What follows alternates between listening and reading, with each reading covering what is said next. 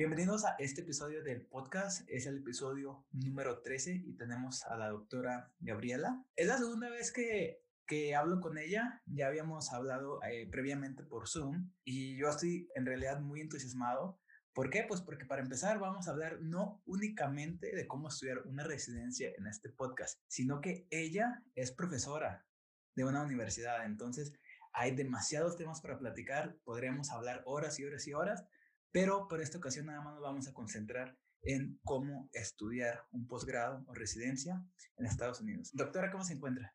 Hola, ¿qué tal Leonardo? Bueno, muchas gracias por invitarme a tu podcast y contenta y emocionada de poder compartir un poquito pues mi historia e inspirar a otros odontólogos internacionales también a, hacer carrera aquí en Estados Unidos. Precisamente me, me llamó mucho la atención que mencionara sobre la inspiración porque de eso Estuvimos hablando un poquito en la otra, en la otra videollamada, que, que no la grabamos ni nada, pero sobre que es un proceso muy difícil y desafortunadamente necesitas como que alguien que te puche un poquito más. Entonces, para empezar de inspiración, ¿por qué no nos cuenta, doctora, toda su historia desde un principio? ¿De dónde viene usted? ¿Cómo fue que decidió meterse a la odontología? Todo, todo, todo, hasta, ¿y en qué momento a usted se le ocurrió de, ¿sabes qué? Me quiero ir a Estados Unidos. Entonces vamos empezando desde ahí, desde lo más, desde lo más básico. Te prometo que no lo voy a hacer aburrido y lo voy a tratar de comprimir lo más posible porque ya son muchos años, ya son 10 años aquí en Estados Unidos. Bueno, yo me gradué en Venezuela, soy de venezolana de Caracas, estudié en la Universidad Central de Venezuela y me gradué en el año 2009. Eh, una, una vez que completé mi educación básica en la universidad, obviamente, como la mayor parte de nosotros, estaba desesperada por trabajar. Sabía que quería especializarme, pero obviamente no sé cómo será en México. En Venezuela la facultad de odontología son cinco años. Sin embargo, es difícil completar el programa de cinco años porque, bueno, dependes mucho de los pacientes, tienes que hacer eh, pasantías y el proceso es un poquito engorroso. Aparte, como es una universidad pública, dependemos de la situación del país, del agua y la luz, etcétera. Así que la mayor parte de la gente se retrasa y se gradúa en cinco, seis, siete años, etcétera. Yo tuve suerte de graduarme en cinco años y medio en el momento que me gradué, obviamente desesperada por salir a trabajar, empecé a trabajar en Caracas en una consulta privada y pasado aproximadamente un año ya me di cuenta que, bueno, que quería un poquito más, que definitivamente no solamente había muchas cosas que aprender, sino que empecé a darme cuenta de que no sabía lo que no sabía. No tenía ni idea de la cantidad de cosas que existían que yo no tenía idea. Y eso me empezó a generar, primero, curiosidad, segundo, frustración, y, tercero, fue lo que realmente me motivó a querer explorar opciones. Y si te soy honesta, obviamente mi primera opción no fue Estados Unidos, porque como ya conversaremos, Estados Unidos tiende a ser una de las opciones más difíciles. Siempre todo el mundo habla de la complicación, un idioma adicional, que yo, aunque más o menos me manejaba con el inglés, no lo manejaba a ese nivel, empecé a explorar otras opciones y empecé a explorar opciones en Europa porque yo soy mitad italiana y tengo la nacionalidad, para mí era mucho más fácil irme para Europa que venirme para Estados Unidos. Pero como la vida da muchas vueltas, hice mis aplicaciones en España, de hecho tuve entrevistas en algunas universidades, siempre para el posgrado de algo de estética, que era lo que me gustaba más en ese momento, lo que realmente me motivaba. Y otro factor importante es que yo no me quería aguantar tres años más en la universidad, yo quería algo rápido, de un año, que yo pudiese aprender lo que sentía que me faltaba y ponerme a trabajar de nuevo. Ese realmente era mi, mi plan inicial. Pero bueno, empiezas a descubrir lo que no sabes y mi papá, que él le hecho la culpa de todo, este, me empujó y claro, él siempre quiso venir a Estados Unidos a estudiar y me dijo, bueno, pero ¿por qué no exploras? Ya que vas a empezar posgrado en Europa, tienes unos meses antes de comenzar, porque no te vas a Estados Unidos y, y perfeccionas tu inglés que te va a ayudar para revisar literatura científica, etcétera. Mi papá siempre fue, él es ingeniero, pero siempre se dedicó a la academia y bueno, la parte de la academia él era muy importante y era muy importante que yo estuviera bien preparada. Y bueno, me apoyó a que me viniera unos meses a Estados Unidos a estudiar inglés y bueno, a pulirme un poquito con, con eso. Prácticamente ese era el plan inicial. Me vengo para Estados Unidos, para Boston, en un día nevado como es hoy, de enero del 2011, con plan simplemente de aprender inglés. Ese fue mi plan inicial, pero muy decidida a aprenderlo lo más perfecto que pudiese honestamente pasé de los tres meses que estuve sin hablar por teléfono con mis papás. Nada más me hablaba por mensaje porque no quería ni siquiera escucharme la voz en español. Así de loquita estaba en querer realmente el objetivo que era lograr hablar en inglés lo mejor posible. Me fui a vivir en una casa de unos americanos en un homestay para tener toda la experiencia completa y para poder hablar inglés 24/7. bueno, pasado ese periodo, empezaron a pasar los primeros dos meses y empecé a notar que yo me empecé a sentir más cómoda con el inglés. Y empecé, por supuesto, a explorar, oye, ¿por qué no voy a las universidades aquí? A ver, no puede ser que yo me regrese a Venezuela y luego me vaya a España y estuve tres meses en una ciudad, en un estado donde hay tres facultades de odontología y yo ni siquiera fui a ver a ver qué había. Y muy inocentemente, y siempre le digo esto a la gente que le doy consejo, cuando haces las cosas de corazón y con de verdad voluntad, al final lo que es para ti pasa. Yo empecé a ir, Leonardo, a todas las, facultades de acá a mirar las carteleras. No sé cómo le llaman ustedes a los boards. Y yo me paraba así y me iba con todo el tiempo del mundo porque cambié el curso de inglés para la noche para poder tener tiempo en la mañana de hacer todas mis vueltas. Y me iba para la facultad de odontología y me paraba así, enfrente del board, como una, dos, tres horas, hasta que pasara alguien a leer algo ahí para yo poderle hacer preguntas. Yo lo que quería era conversar con gente y saber, yo no tenía ni idea ni qué eran los programas, ni dónde estaban, cero. Yo necesitaba era simplemente sentir que alguien me echaba un cuento. Y así fue, empecé a ir y a la segunda o tercera vez que iba ya pues empecé a hablar con gente y me recuerdo mi primera experiencia fue en Boston University, ¿vio?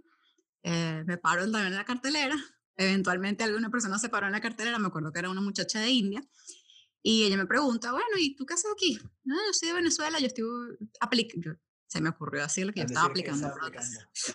Decir que yo estoy aplicando prótesis, estoy perdida. ¿Dónde está el programa de prótesis? Y ella, bueno, no, en el piso 2, ven, yo te llevo. Y no solamente me llevó al piso 2, que tenías que tener acceso, no sé qué, sino además me llevó directo a la oficina del Program Director. Y ahí estoy yo, con la ropa del curso de inglés, que eran, sabes, un jean y unos los, los zapatos sneakers, de lo más casual, nada de ropa para entrevistas, súper unprepared. Porque claro, ya yo había ido varias veces y no había pasado nada y me lleva a la oficina del director y me lo presenta. Ah, mira, aquí está el director. Y claro, te podrás imaginar, me siento yo en la oficina del director con mi jean y mis sneakers. Y súper improvisado, ¿verdad? Automáticamente improvisado. Claro, esto no fue una entrevista, simplemente para saludar. Y él me dice, ¿quién eres tú? Y yo, no, yo estoy aplicando, no sé qué, ¿sabes? Con mi cuento todavía. Y, y nada, me dice, ah, yo tengo uno, un residente venezolano, ven que te lo presento. Y así fue, me llevó para la clínica, me presentó a este, de hecho habían dos residentes venezolanos, uno segundo año y uno primer año. Y bueno, contacté con ellos, hablé, cambié el teléfono y ya bueno, primeros amigos, ¿sabes? Primeros contactos internos. Luego, a razón de eso, eh, me dicen que ellos tienen un programa de observerships y que lo manejan a través del de Continuing Education, o educación continua. Y yo, bueno, me interesa, déme mandar la información. Era un programa que tenías que pagar para ir a observar eh, pero no era muy costoso, no me acuerdo exactamente cuándo era el momento, pero era accesible. Y hablé con mis papás y les dije, mira, me salió esta oportunidad y empecé a observar en VU, que observé algo así como dos semanas y fui a la clínica, estuve con los residentes y fue mi primera experiencia. Obviamente eso me dio el sabor de ver cómo funcionaban las cosas aquí, qué tan diferente era la odontología acá a lo que era en Venezuela y yo me empezó a dar un pánico, si te soy sincera, y me voy a ir a España y yo me voy a perder de todo esto. ¿Cómo hago para ser parte de esto? Y ahí fue realmente cuando me empezó a salir esa espinita de hacer lo que fuese necesario, poner el esfuerzo que fuese necesario para que esa fuese mi meta. Entonces, bueno, nada, eso fue el primer, primer paso. Luego terminé de la misma manera contactando con una gente en Tufts University, que es la universidad donde estoy ahorita, muy casual así también, yendo a mirar. Eh, me permitieron observar en un programa de implantes, en el, porque el posgrado de prótesis era un poquito restrictivo, el director era un poquito serio, no aceptaba gente observando. Me aceptaron para observar en el programa de implantes, que era el departamento de cirugía. Y en ese departamento, en ese programa, eh, fue realmente donde surgieron todas mis oportunidades. Eh, yo estuve allí observando lo que me quedaba de los tres meses, porque ya eran, quedaban como dos semanas. Y como veo que me están dejando ir y ahí no me cobraron nada, y yo digo, Dios mío, yo quiero estar aquí observando. Claro, yo no podía ni tocar paciente, ni tocar, no podía tocar ni un rollo de algodón. Yo estaba ahí callada, como que no existo, pero ¿qué es lo que empecé a hacer? Como ya te había explicado, había cambiado todo mi curso de inglés para las tardes y yo estaba yendo en la mañana a las siete y media como los residentes y me iba a la hora que se iba el último residente y si estaban haciendo laboratorio, yo los ayudaba a hacer laboratorio.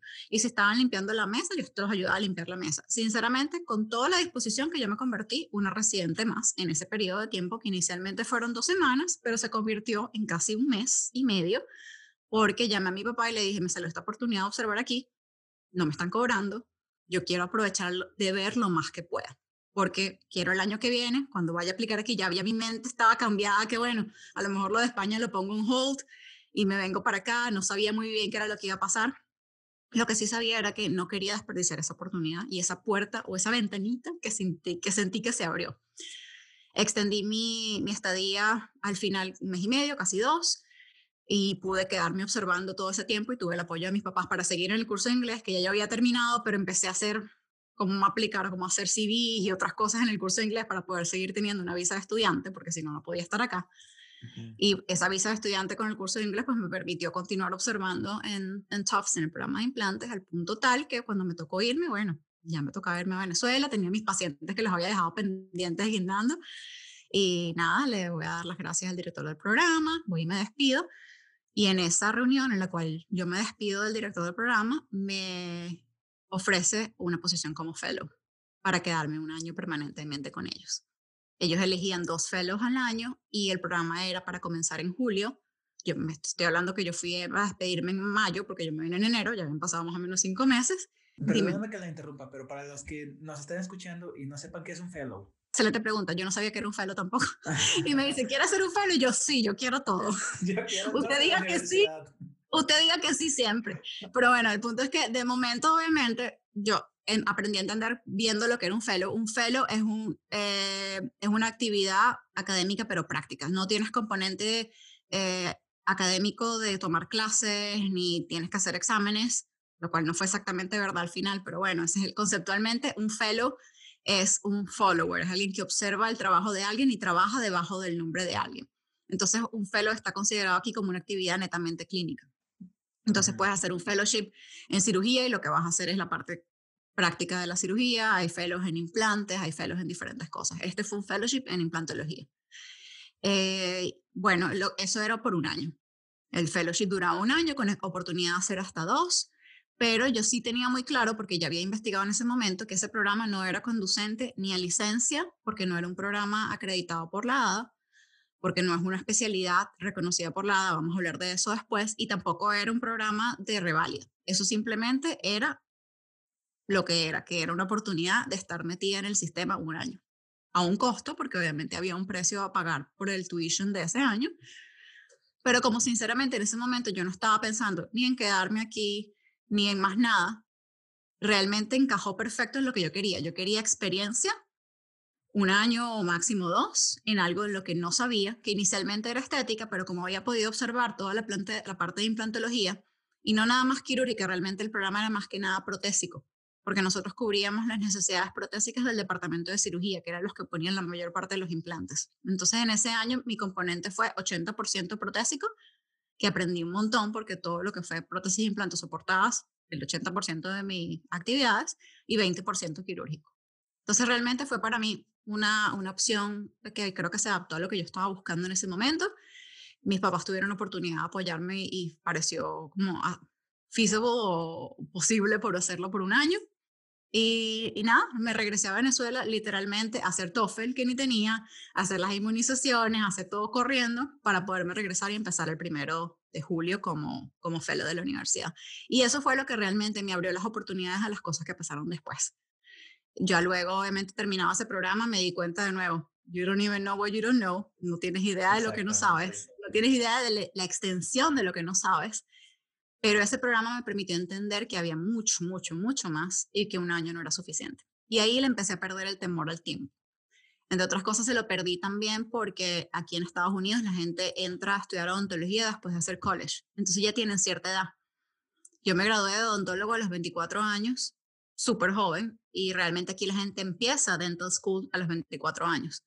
Entonces, cuando te comparas con los del lado, ya no existe esa cosa de, ay, todo el mundo está haciendo cosas y yo no. Tú realmente eres joven para lo que estás haciendo. Por lo cual, para mí comprometer ahora tres años más de educación de posgrado no fue traumático. Que lo hubiese sido haberlo pensado en Venezuela, pensar, wow, me voy a poner tres años a hacer posgrado y me voy a retrasar en la vida, que es un poquito lo que uno siempre quiere, la, la siguiente cosa, ¿no?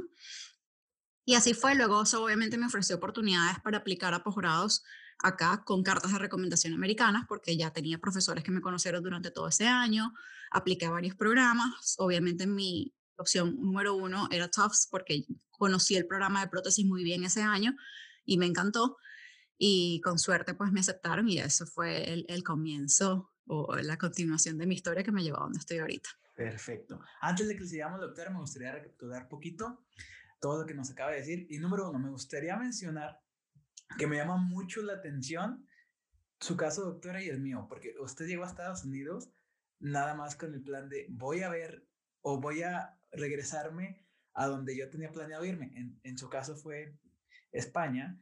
Y bien curioso, en mi caso yo llegué a Estados Unidos nada más porque quería ahorrar dinero para entrar a una especialidad en México. Porque de mm, momento parecía imposible. No sabía nada de inglés. Yo sabía que tenía que pasar los boards, pero no había absolutamente nada de información. Y usted lo mencionó. En el 2011 no había absolutamente nadie hablando de esto. Absolutamente nadie. Nadie, nadie. Y si no sabías inglés, pues muchísimo menos. Entonces, parecía que era un, proceso imposible y de buenas a primeras, pues usted se quedó aquí y yo también me quedé y pues apenas usted, usted ya es una profesora graduada este, de TOFS y profesora también de esa universidad y pues yo apenas estoy empezando y está bien curioso porque mucha gente que me ve ellos están en la escuela dental y ya saben que se quieren venir. Entonces, esas mm. personas no tienen ni la idea de cuántos años llevan de ventaja por el simple hecho de saber que ya es lo que quieren para su vida. 100%. ¿Verdad que sí? Y al mismo tiempo, pues ah, aquí también tiene que ver un poco de, estaba hablando ayer precisamente con un amigo que hablábamos sobre la suerte, entre comillas, porque nosotros tenemos pequeñas oportunidades que yo pienso que la suerte es como muy pequeño, pero depende de las personas agarrar ese poquito de suerte, que en su caso fue vivir en Boston y potenciarla así demasiado. Para los que no sepan, en Boston, en Boston existen tres universidades o escuelas dentales. Harvard, la Universidad de Boston y Tufts University. Entonces, la doctora pues tomó una pequeña oportunidad que tenía y pues la potenció tremendamente. Creo que eso que acabas de decir es, de hecho lo dice mi papá todo el tiempo, mi papá no cree en la suerte. Yo sí creo que la suerte ayuda un poquito, pero uno tiene que buscar posicionarse en lugares donde la suerte llegue a ti. La suerte no va a tocar la puerta de tu casa mientras estás acostado en la cama en el, celular con Instagram. Eso con seguridad no va a pasar. Eso no va a pasar, es imposible. Y tampoco es garantía que si te pones a tocar todas las puertas, alguna va a abrir. Pero yo digo, si tocas 100 y abre una, esas son tus chances, versus si tocas 10 y no abre ninguna o no tocas ninguna. Yo prefiero ser la que toca 100. Lo que pasa es que, claro, para tocar 100 tienes que estar preparado para que no te abran 99. Y esa es la parte que yo creo que es donde la motivación es importante. Tú tienes que estar muy seguro que esto es lo que quieres, porque el proceso, sin duda alguna, es posible. Muchos yo conozco, y de hecho lo, lo hablo en mi podcast todo el tiempo, muchísima gente lo puede hacer. La cosa es tener la determinación. Y creo que el factor común de todas las personas que han logrado la meta es estar muy convencidos que esto es lo que quieres hacer. Muy bien. Entonces, antes de continuar, con la historia me gustaría abrir un paréntesis bien grande. La doctora tiene un podcast llamado The International Dentist. La doctora lleva dos temporadas ahorita, nada más que las primeras dos son en inglés. Entonces, si sabes inglés, ella entrevista a dentistas internacionales, definitivamente inspira mucho. Y pues tentativamente, y de hecho, estaría muy bien que hiciera una temporada en español, pero eso ya, eso ya va a pasar en un futuro. Entonces, si sabes inglés, por favor, métete ahí y en especial si estás buscando inspiración. Pero mientras tanto, seguimos, doctora. Entonces, por favor, quiero que nos cuente lo del fellowship y cómo fue su proceso, desde el proceso en el que usted empezó a prepararse para entrar a la especialidad hasta el día en que se graduó. Por favor, si nos comparte eso. Fíjate, el fellowship, como te digo, fue todo muy inocente. Yo lo único que tuve que prepararme realmente, no pedí en los boards para el fellowship, porque como te digo, no es un programa que sea acreditado por la ADA, entonces los únicos requerimientos eran los requerimientos de licencia del estado de Massachusetts. Y eso es algo muy importante que la gente entienda, que por encima del ente de la universidad está el ente encargado de hacer la licencia en ese estado. Y eso varía mucho de estado a estado. Hay algunos estados que te van a pedir cierto puntaje en el TOEFL y otros uno distinto. Entonces es muy importante en función a las universidades en las que tú estés que evalúes cuáles son los requerimientos de ese estado. Yo me metí en la página del borde del de, dental de Massachusetts y vi que los requerimientos del TOEFL eran máximo 90, entonces empecé pues, empecé pues a prepararme para poder tener un score de 90 en el TOEFL, un puntaje de 90 para poder eh, aplicar, ¿no? Y luego durante el proceso del fellowship, pues empecé a pensar obviamente en qué me puede hacer competitiva para que me elijan en, en, el programa de prótesis, que obviamente es el siguiente paso. En ese momento todavía yo no quería o no tenía considerado quedarme en Estados Unidos necesariamente. Estaba abierta a las posibilidades, mi intención era netamente académica. Como tal, no exploré ningún otro programa, únicamente programa de especialidad en prótesis, porque lo tenía muy claro. Para otros que no lo tengan claro, después conversamos cuáles son los, los caminos y las alternativas. Pero en mi caso, pues empecé a hacer todo lo que pude de actividad extracurricular en ese año para poder ser competitiva. Me empecé a involucrar en eh, odontología organizada, en asociaciones eh, locales, empecé a hacer voluntariado, obviamente trabajando en el departamento allí, ayudando y buscando la manera siempre de colaborar y de tener visibilidad. La visibilidad es súper importante porque, de nuevo, tú puedes ser muy bueno, pero si nadie ve lo bueno que tú haces, es como que no existes. Entonces, espacios como estos traen visibilidad.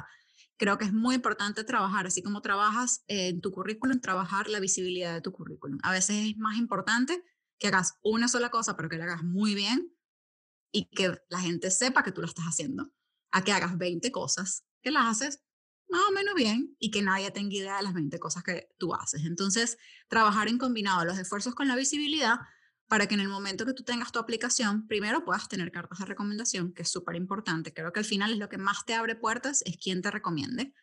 Y piénsalo desde el punto de vista, tú estás trayendo a alguien a tu casa. La gente ve los programas y ahora que yo soy parte del proceso de selección y que participo en las entrevistas y en el proceso de elección de los residentes, me doy cuenta que los objetivos de los directores de programas son más allá de traer a alguien que sea un buen currículum. Un buen currículum es un buen papel. Y esto me ayuda a entender por qué a mí me ofrecieron esa posición de fellow en ese momento. En ese momento el director me dijo, yo tengo otras personas que yo entrevisté, porque básicamente tenían dos puestos, habían elegido a dos personas y a una de las personas que habían elegido le negaron la beca y no pudo entrar ese año. Les quedó un vacante. Y ellos habían entrevistado a otras personas. Ellos podían, él me dijo, podemos llamar a cualquiera de nuestras otras entrevistas pero tú has hecho una entrevista de dos meses. Tú has estado aquí demostrándonos en dos meses más de lo que toda esta paca de papeles nos está enseñando. Entonces busca oportunidades en las cuales tú puedas demostrar quién tú eres y trabajar en lo que son tus fortalezas. No esconder las debilidades, porque creo que es importante asumir las debilidades también, pero trata lo más posible que tus fortalezas sean lo que tú trabajes y lo que sea visible de ti. Eso a mí personalmente me ayudó un montón a que en el momento que apliqué al posgrado de prótesis, pues tenía muy claras cuáles eran mis fortalezas. Mis mentores o los que me ayudaron en el proceso tenían muy claro cuáles eran las fortalezas que yo tenía y estaban dispuestos a pelear por mí al punto tal que el director del programa del Fellow fue personalmente a tocarle la puerta al director de prótesis y decirle, tú la tienes que aceptar a ella porque su trabajo de laboratorio es de librito. Esas cosas no van a pasar con un currículum escrito. Eso nada más va a pasar si tú tienes oportunidad realmente de, o generas oportunidades para demostrar tu, tu calidad y tu trabajo. Eh, una vez que pasó eso, obviamente pasé por todo el proceso de entrevistas, ahí sí apliqué a todos los programas. A todas estas todavía yo no tenía los National Boards. Y lo digo porque algunos programas aceptan que tú apliques sin los National Boards o el Integrated National Board para los que van a tomar ahorita el examen integrado, los que estén pensando en el proceso. Entonces, para mí, obviamente, como no era un requerimiento, yo no me enfoqué en eso, me enfoqué en trabajar en cualquiera de mis otras aptitudes, entre otras cosas porque como yo no tenía pensado en ese momento quedarme aquí, para mí el board era una pérdida de tiempo y de dinero, que en ese momento no me sobraba en ninguno de los dos. Entonces, la verdad que elegí no gastar en eso. Y, bueno, gracias a Dios eh, se salieron las oportunidades en los posgrados, pude elegir mi posgrado ideal que, que era en ese momento Tufts y comencé mi residencia. La residencia de prótesis acá es de tres años y algo muy particular que tiene el programa de prótesis en Estados Unidos, diferente a algunos programas en Latinoamérica, es que es muy clínico. La mayor parte de los programas son altamente clínicos y durante esos tres, meses, esos tres años tú no puedes trabajar. Tú puedes nada más estar en la residencia porque estás allí a tiempo completo y los fines de semana tienes que hacer laboratorio. Y el tipo de casos que ves obviamente depende mucho de los programas yo estoy en un estado en el cual la gente tiene, gracias a Dios, capacidad económica para ah, pagar tratamientos costosos porque la universidad cobra igual a los pacientes y los pacientes tienen capacidad económica de hacerse reconstrucciones completas de boca, sin, no sin preocuparse del dinero, pero con la confianza de hacerlo en la universidad. Entonces tienes una reputación que te avala, que no es que tú tienes que convencer al paciente que se haga el tratamiento, el paciente ya viene dispuesto. Entonces durante ese periodo de tres años yo tuve oportunidad de tratar más o menos 45 50 pacientes, de los cuales por lo menos 10 de ellos eran restauraciones completas de boca sobre implantes, sobre dientes, con carillas, con coronas. Y aparte de eso, en ese proceso, como yo tenía la experiencia de implantes antes, yo pude hacer todas las cirugías de mis pacientes, la mayor parte, no todas, pero el 80% de las cirugías de mis pacientes sobre implantes yo las hice lo cual me ayudó a tener mucho más control del caso y a continuar el desarrollo de, mi especialidad. Ahora, para los que no saben, dentro de la especialidad de prótesis en Estados Unidos es obligatorio que te enseñen a poner implantes. Entonces, todos los programas de prótesis enseñan implantología en Estados Unidos ahora. es mandatorio por la CODA. CODA lo requiere. Entonces, bueno, ese fue el proceso. Luego, claro, llegó, no sé si quieres saber lo que pasó después, pero llegan los tres años o dos años y medio, me estoy acercando al final y ahí ya obviamente yo estoy muy clara ya en ese punto porque empezó la transformación, la transformación mental de entender, ahora con toda esta odontología que yo aprendí, ¿a dónde me voy a ir? ¿A hacer qué? Yo tengo que vivir aquí. Y ahí fue el proceso de, ¿cómo hago? ¿Cómo hago para vivir aquí? Yo no soy americana, yo no tengo dinero, yo no tengo perro que me ladre en Estados Unidos porque ni familia, ni tío, ni, ni primo, nada. nada. Cero. Eh, entonces fue un poco una locura, pero yo decidí quedarme, decidí que yo iba a buscar posiciones en las cuales me pudiera quedar y con el posgrado yo no podía trabajar en una práctica privada porque no es una reválida. Sin embargo, eh, luego lo conversamos con algunos posgrados, tú puedes, bueno, con los posgrados que son acreditados, como lo es prótesis, tú puedes ejercer en algunos estados, mientras que cumplas con los requisitos, como dije al principio, de licencia de ese estado. Massachusetts, donde yo vivo, no es uno de ellos, lo cual significaba que si yo quería ejercer en Massachusetts en una práctica privada, tenía que hacer la reválida o tengo que hacer la reválida. Entonces, claro, una posibilidad, y ahí encontré la primera disyuntiva, oye, exactamente de mi vida. O me voy para otro estado en los que sí puedo ejercer y hago el proceso de licencia para ese estado, que después conversamos cuáles son porque van variando un poquito.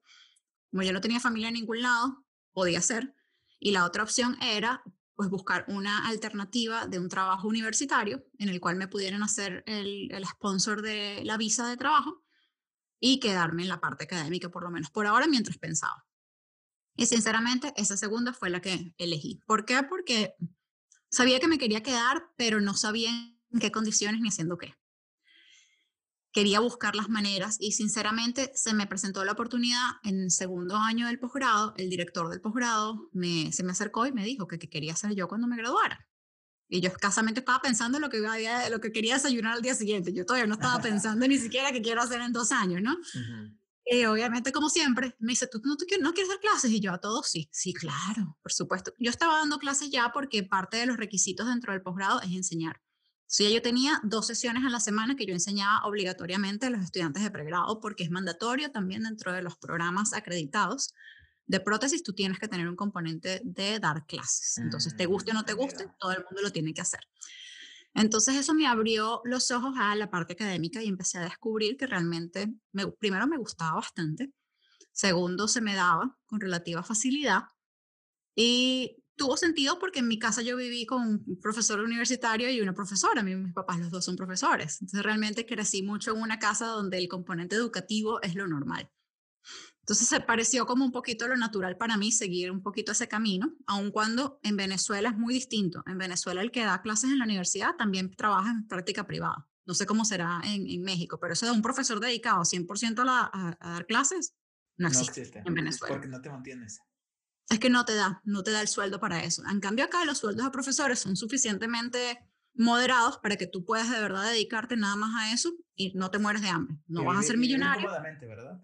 Vives bien, dependiendo del estado donde estés y dependiendo de tus aspiraciones, suficiente para vivir sin duda alguna. Entonces, claro, por eso es que lo consideré como una posibilidad y hice mi proceso de aplicación, hice mi entrevista y me ofrecieron la posición para dar clases inicialmente en el pregrado eh, pregrado de prótesis y di clases en pregrado de prótesis por ocho meses y a los ocho meses me ofrecieron, se abrió una posición en el posgrado y me ofrecieron la posición en el posgrado y bueno, he estado, ya tengo cinco años dando clases en el posgrado de prótesis en Tufts University. Perfectísimo. Excelente. Esa es mi historia.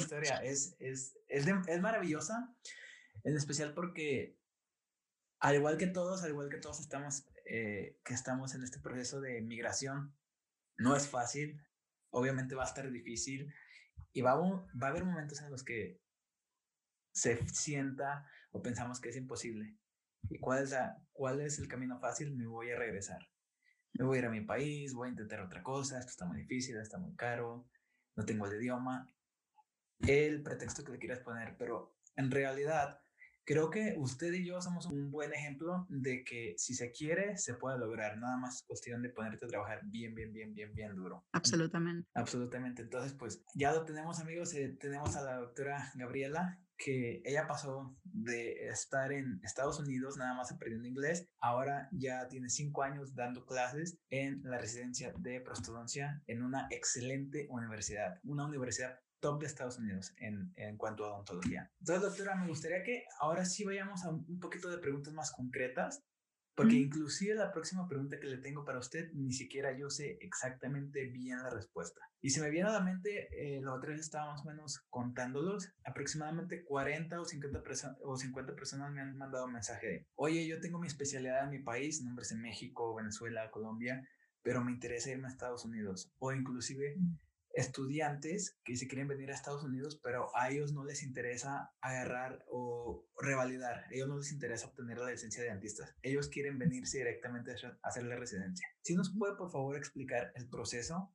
de qué se necesita para entrar a una residencia en Estados Unidos? Absolutamente, fíjate, esa es una excelente pregunta y lo primero que tú lo aclaraste ya es elegir cuál es tu camino. Si el camino es quedarse en Estados Unidos, es el camino de la reválida y muy diferente al camino de únicamente especializarse. Y voy a hablar específicamente para el que quiere especializarse. Esto no es conducente a reválida, aunque pueda ser conducente a licencia en algunos estados. Y vamos a explicar ahorita eh, qué es lo que significa eso. Es muy importante entender que hay 11 especialidades que son acreditadas por el ADA, que es el American Dental Association lo cual significa que solamente estas 11 especialidades son consideradas registradas o acreditadas para ser llamadas como tal. Todos los demás programas que no estén dentro de los que voy a mencionar pueden ser programas de especialidad, pero no son acreditados. Como tal, si no son acreditados, no son conducentes a licencia en ningún estado. Los únicos programas conducentes a licencia en algunos estados de los Estados Unidos son cirugía maxilofacial, oral medicine o medicina oral, anestesiología dental, dental public health o salud pública, endodoncia, patología, eh, radiología, ortodoncia, odontología pediátrica, periodoncia y prostodoncia. Son 11 especialidades acreditadas por la ADA y algunas son nuevas. Por ejemplo, en Venezuela no hay radiología como una especialidad odontológica, no hay anestesiología como una especialidad odontológica. Y es bueno saber que algunas de ellas, de hecho tres de ellas, radiología, oral medicine o medicina oral y anestesiología son nuevas. Las aprobaron como carreras acreditadas en el mes de marzo del 2020. O sea, esto es relativamente reciente. Antes de esto eran ocho nada más. Entonces es bueno que la gente sepa que cualquiera de estos programas te pueden ayudar no solamente a obtener una especialidad, sino a sacar licencia en algunos de los estados. Entonces, una vez que tú más o menos sepas cuáles son los programas. ¿Dónde buscan los programas? Para alguien que sepa, ok, yo quiero irme a, un programa, pero no sé ni qué, dónde busco, ¿cómo le hago? Excelente pregunta. Fíjate, tú te metes en la página de la ADA. Aquí le vamos, a, le vamos a poner el link en el video. Perfecto, les ponemos el link. En la página de la ADA yo les dejo, te mando el link preciso donde vas a encontrar todas las especialidades organizadas por estado. De hecho, es muy fácil el buscador porque tienes un check en el lado izquierdo del menú donde puedes cliquear la especialidad que tú quieres, ahí están todas listadas y están por duración y están por locación. Entonces lo puedes organizar y ver cuáles son las universidades, cuál es el tiempo que dura cada una y te manda los links a cada uno de los programas. Pero la es eh, la mejor página web en la que puedes encontrar toda la información. Es tan buena que hay tanta información que a veces es un poquito difícil de navegar porque es mucha la información, pero es muy importante que por lo menos un nivel básico de inglés puedas tener para navegar la, la página web y entender un poquito. Pero ten en cuenta eso de los programas, que son esos 11 que son acreditados por, por la organización. Y entonces, en función a eso, cuando tengas ya la idea y te metes en la página, puedes buscar si quiero radiología.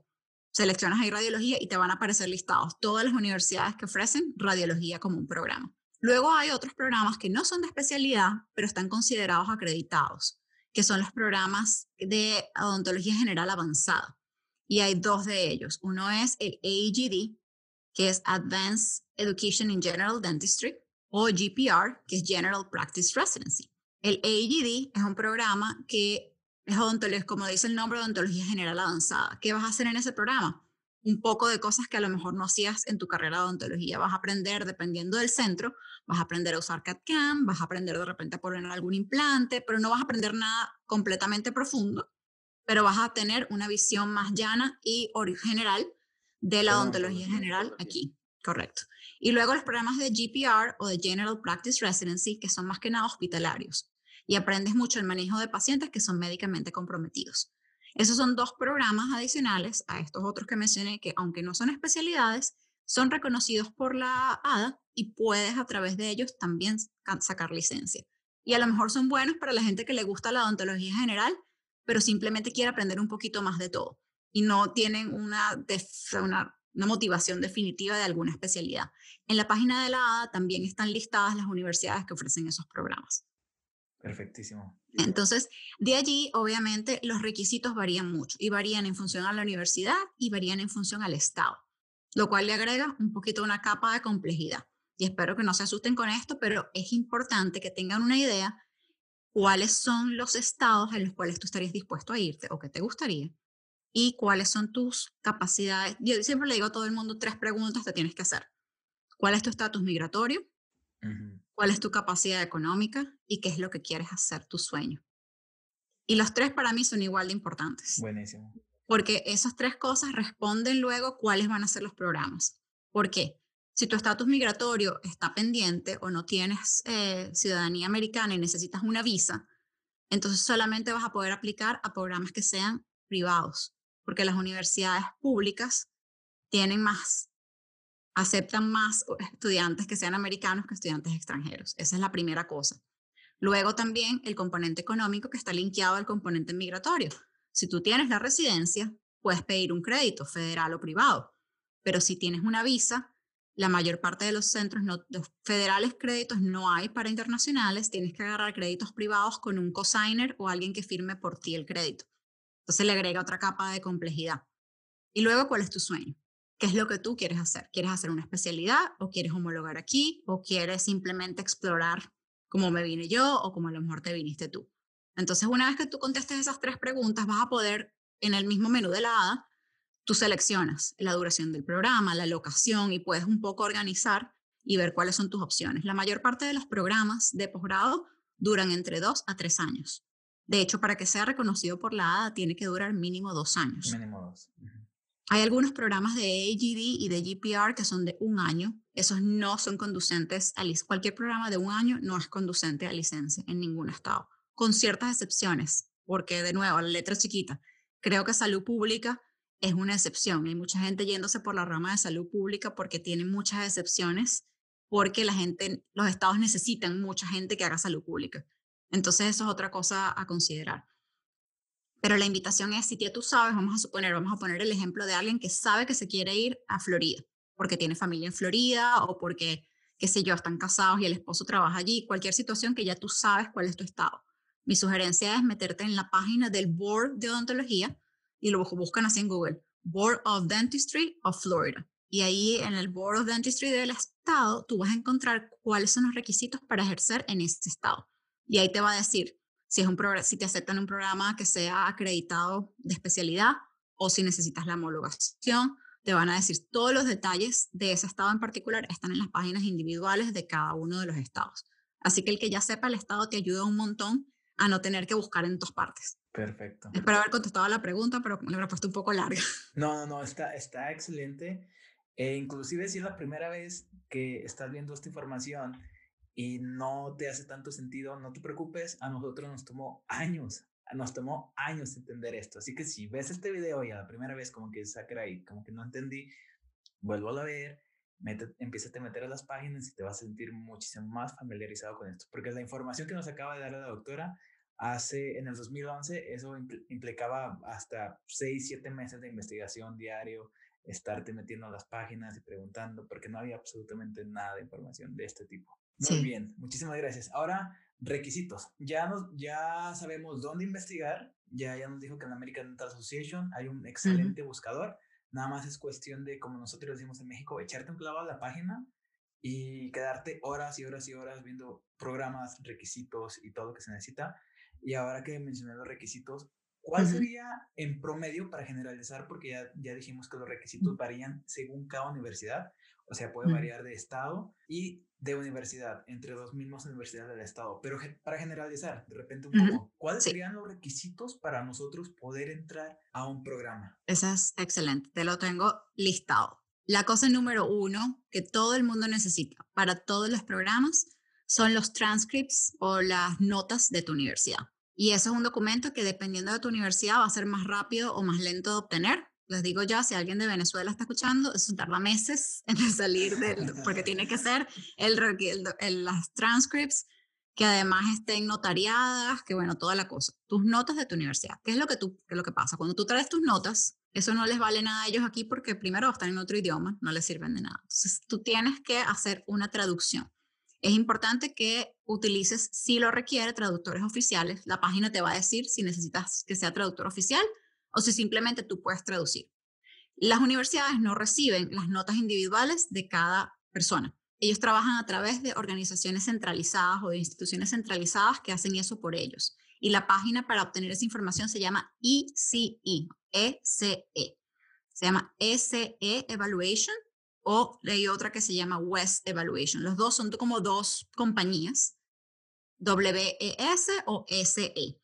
Esas dos compañías se encargan, SE que es Educational Credential Evaluators o WES que es World Education Services, son páginas que se encargan de agarrar esa información que tú le estás dando y ponerla en un contexto global.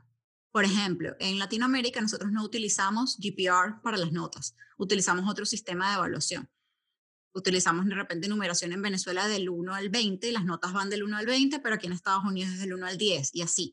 Lo que hacen estas organizaciones es que ponen todo en el mismo lenguaje y lo traducen en un GPR y tú obtienes ese eh, GPR, que es el, promedio de tus notas académicas y es una escala del 0 al 4. Entonces te pone tu nota en la escala del 0 al 4 de GPR y con ese GPR entonces empiezas a ser o no competitivo. Ya les doy de una vez el hint que con las notas que uno tiene en Latinoamérica, por el sistema de evaluación en Latinoamérica, uno nunca es competitivo en los GPR, porque los americanos tienen GPRs de, 3.6 para arriba, y estamos hablando como las escalas del 1 al 4, es muy un rango de 0.1, es bien competitivo. Uno no tiene nunca esos GPRs tan altos por la forma en la cual uno hace las evaluaciones en Latinoamérica. Pero ese es el primer paso, ECE o West Evaluation. El segundo paso, prepararte para el National Integrated National Board o el examen de integrado. Vamos a llamar que lo vas a necesitar en algún momento y es muy importante que empieces a prepararte. Eso esa información del Integrated National Board, que antes eran dos exámenes, Part 1 y Part 2, y ahora es uno solo. Un examen que dura dos días, en el cual te preguntan cosas de ciencias básicas y de odontología. Más información del examen la pueden encontrar en la página de la ADA, donde está todo. Y obviamente el examen lo que evalúa es tu habilidad de, ser problem solver o de resolver un problema con cierta información. Este examen, cuando era parte 1 y parte 2, era muy difícil la parte 1 y mucho más accesible la parte 2 para uno como odontólogo internacional, porque la parte 1, para el que no sabe, eran puras ciencias básicas, bioquímica, fisiología. Después hablamos de este ciclo de Krebs y demás, que yo lo tuve que tomar tres veces y desmitificar eso porque es traumático. Doctora, aquí me gustaría hacer un paréntesis bien grande, bien, bien grande. Ahorita que, ahorita que usted nos ha compartido esa parte de, de, de, de, su aplicación y yo que lo acabo de pasar hace poquito, hay que recordar bien, la doctora tiene un excelente historial aquí en Estados Unidos.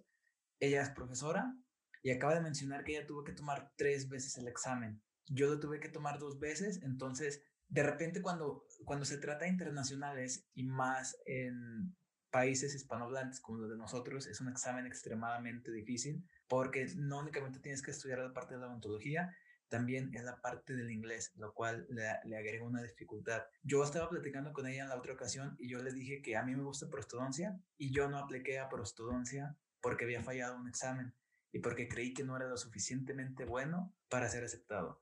Entonces vamos a demistificar un poquito eso porque también mucha gente me ha escrito y me ha dicho que ellos ya están este, estudiando para la segunda ocasión, inclusive para la tercera. Entonces de repente nos entran como esos miedos, ese síndrome del impostor. ¿Usted qué le diría a esas personas que se encuentran en ese punto preciso de dificultad? Mira, fíjate, les diría lo que me dije a mí misma, porque no nos vamos a engañar. Lo primero que me dije a mí misma fue, tú no puedes con esto, déjalo. Y es normal sentirse así. Es normal que te sientas no solamente fracasado, sino que realmente sientas y te, te preguntes, ¿qué hago aquí? ¿De verdad yo soy bueno para esto? ¿De verdad yo puedo con esto si ni siquiera puedo pasar este examen? Un examen, particularmente el National Board, no determina tu capacidad profesional ni va a dictar tu futuro profesional. Te lo garantizo. Te lo digo porque lo viví personalmente. Me desmotivé muchísimo. De hecho, lo tomé las primeras dos veces y hice un gap de dos años. Porque no me daba, no me daba el corazón para sentarme a estudiar y sentir que podía fallar de nuevo. Pero ¿qué es lo que uno tiene que hacer? Como con cualquier dificultad. Como hay gente que se queda inválida después de haber tenido piernas toda la vida y sale adelante y luego compite en los Special Olympics. Una experiencia de tu vida no define quién tú eres. Tu reacción a la experiencia sí. Entonces es muy importante cómo tú reaccionas. Si tú dejas que eso te revuelque y que eso defina las cosas que tú vas a hacer en el futuro, esas sí son tus decisiones, no el examen. El examen es simplemente un requisito, que por cierto, los estudiantes de odontología lo tienen que tomar para que no se sientan frustrados. Las cosas que uno tiene que vivir como internacional son cosas que el sistema les pide aquí a los estudiantes, nada distinto. Lo que sucede es que, claro, los estudiantes acá se entrenan y estudian para eso desde que están estudiando la carrera, uno no. Y como tal es muy importante que uno sea eh, razonable también de ponerse ciertos tiempos para estudiar que son normales porque yo personalmente cuando lo tomé, ya había, me había graduado de odontología hace muchos años, tuve que agarrar y revisar cosas que ni me acordaba y otras que nunca me dieron, porque a mí nunca me dieron la anatomía de la mano, ni del dedo meñique, ni nada de eso. Todo eso fue nuevo para mí. Pero no solamente sí se puede, sino que además puedes salir adelante después de eso. Simplemente piensa siempre que no es lo que te pasa, sino tu reacción a lo que te pasa. Y hay material para estudiar por bueno, del integrado no tanto porque es un examen nuevo, pero el American Student Dental Association, ASDA, ASDA, tiene en su página web, si lo buscan en Google, ellos tienen recursos para estudiar, tienen listas de todas las cosas que hay, porque los estudiantes acá se encargan muchísimo de promover cualquier cosa que es buena. En la página de la ASDA consiguen un montón de información para estudiar, tanto de los board integrados como del National Board, si por ejemplo alguien ya pasó el parte 1 y está estudiando para el parte 2. Si estás en ese proceso de tu vida, aquí estamos, eh, somos una, un claro ejemplo de que la desmotivación pues es momentánea, pero si realmente quieres, le, vas a, le tienes que echar muchas ganas y eventualmente vas a salir adelante. Muchas gracias. Entonces cerramos paréntesis. Ya dijimos que ocupas tu ECE, ocupas tus transcript, eh, ocupas los boards y qué más ocupas. El siguiente paso es el TOEFL o el IELTS, dependiendo del examen que acepten en el estado. El TOEFL es el examen de Test of English Foreign Language o el examen de que certifica que hablas inglés como extranjero. Y luego está el IELTS, que es para la misma versión, pero británica. Cualquiera de los dos te sirve. Algunos estados aceptan ambos. Asegúrate que tomes el que esté aceptado por el estado en el que quieras estar y si estás en duda, toma el TOEFL. El TOEFL es un examen que determina tu proficiencia en inglés y está evaluado en cuatro componentes. Tu capacidad de escuchar el idioma y entender, tu capacidad de escribirlo, tu capacidad de hablarlo y tu capacidad de leerlo. Entonces, una vez que tú sepas leer, escribir, escuchar y hablar, puedes comprobar que eres proficiente en el idioma inglés. Eso es lo que es el TOEFL. Para alguien que no sabe nada de inglés, yo les diría el primer paso, más allá del ECE, que fue por ahí por donde empezamos, el primer paso para mí sería el inglés. Porque, y te digo, hay miles de maneras. Yo empecé en inglés o con inglés en Venezuela, poniendo, escuchando podcasts, porque siempre escuché podcasts de, bueno, mil años atrás, y viendo los videos o las películas con subtítulos. De hecho, en mi casa todo se puso con subtítulos en inglés, es así. Así podía entrenar el oído y la lectura simultáneamente y de nuevo, como te conté que al principio cuando me vine para acá, que me pasé el switch, que ni siquiera hablaba en español para no escucharme la voz, cuando estaba en Venezuela lo hice. Todo el año antes de yo venirme para acá, automáticamente escuchaba mis podcasts en inglés, todas mis películas y mis series con subtítulos en inglés. Hay maneras de hacerlo que son bien económicas, que realmente no necesitas invertir un montón de plata, pero si quieres trabajar más rápido y tienes dinero para invertir, yo te diría o agarra un curso o contrátate un tutor particular, que el tutor te va a ayudar a progresar rapidito para que puedas hacer notas altas en el TOEFL, que es el examen. Entonces, esas serían las cosas principales. Ya luego, otra cosa que es importante para aplicar, ECE es el número uno, el National Board, el TOEFL, ser competitivo o mejorar la competitividad de tu currículum. Y eso también es un, es un tema que me gustaría que usted ampliara muchísimo por dos razones. Bueno, no, por una. Usted y yo sabemos que los internacionales, pues obviamente somos minorías en Estados Unidos. Dentro de las minorías, los hispanos somos minoría. Usted perfectamente lo sabe. Entonces me gustaría que por favor nos diera todos los, los insights, todos los tips y trucos para nosotros como hispanos, cómo podemos ser competitivos, cómo podemos sobresalir un poquito más al momento de aplicar. Y, y que esto sea especialmente para aquellas personas que se están preparando para aplicar o que actualmente están preparándose para la segunda o tercera vez, porque quedar independientemente si van a hacer el DDS, si van a hacer la revalidación, o independientemente si van a entrar a la especialidad, ¿cómo se pueden preparar y sobresalir un poquito más ahí en ese aspecto? Esa es una estupenda pregunta y es una de las que más me hacen. Y la respuesta es hacer lo que hacen los americanos. Y te voy a decir lo que hacen los americanos.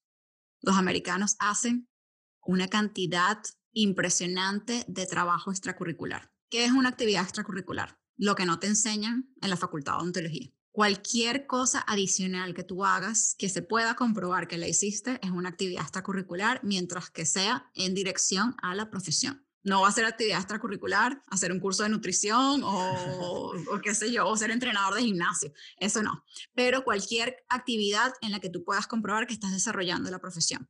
Llámese voluntariado, servicio comunitario, ayudar a un profesor a preparar clases, tener un mentor y trabajar en una, publicación, investigación, ir a congresos, pero no ir a congresos a sentarte, porque yo en Venezuela los currículos la gente pone, atendí a todos estos congresos. Atender al congreso no es actividad extracurricular, o sea, está bien, pero no es.